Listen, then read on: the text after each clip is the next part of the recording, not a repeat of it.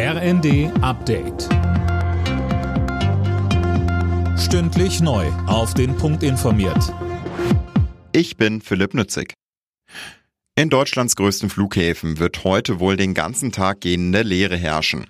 Grund ist ein massiver Warnstreik, der in den frühen Morgenstunden beginnt. Alena Tribold.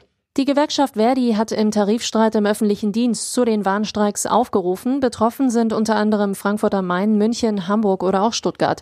Hier soll 24 Stunden lang kein Passagierflieger starten oder landen und damit wird morgen wohl der gesamte Flugbetrieb in Deutschland lahmgelegt. Einige Flughäfen haben die Passagiere aufgerufen, gar nicht erst zu kommen. Der Flughafenverband ADV geht davon aus, dass mehr als 295.000 Passagiere betroffen sind.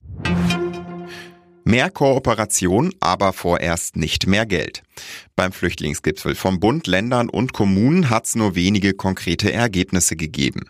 Der Bund will beispielsweise mehr Unterkünfte zur Verfügung stellen. Für Landkreistagspräsident Sager reicht das nicht aus. Es muss jetzt wirklich spürbare Druckverminderung kommen für die kommunale Ebene. Darum geht es. Auch nicht nur um Geld, sondern es wäre uns auch geholfen angesichts der personellen Engpässe, die wir überall haben, wenn weniger Menschen kämen. Wenn wir keine neuen Personaleinstellungen vornehmen können, weil es sie nicht gibt, dann wäre eine gewisse Drucklinderung zumindestens die, dass weniger Menschen nach Deutschland kommen.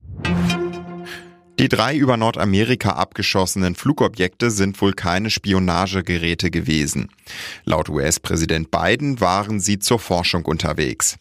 Mit dem ebenfalls abgeschossenen chinesischen Ballon sollen sie nichts zu tun haben.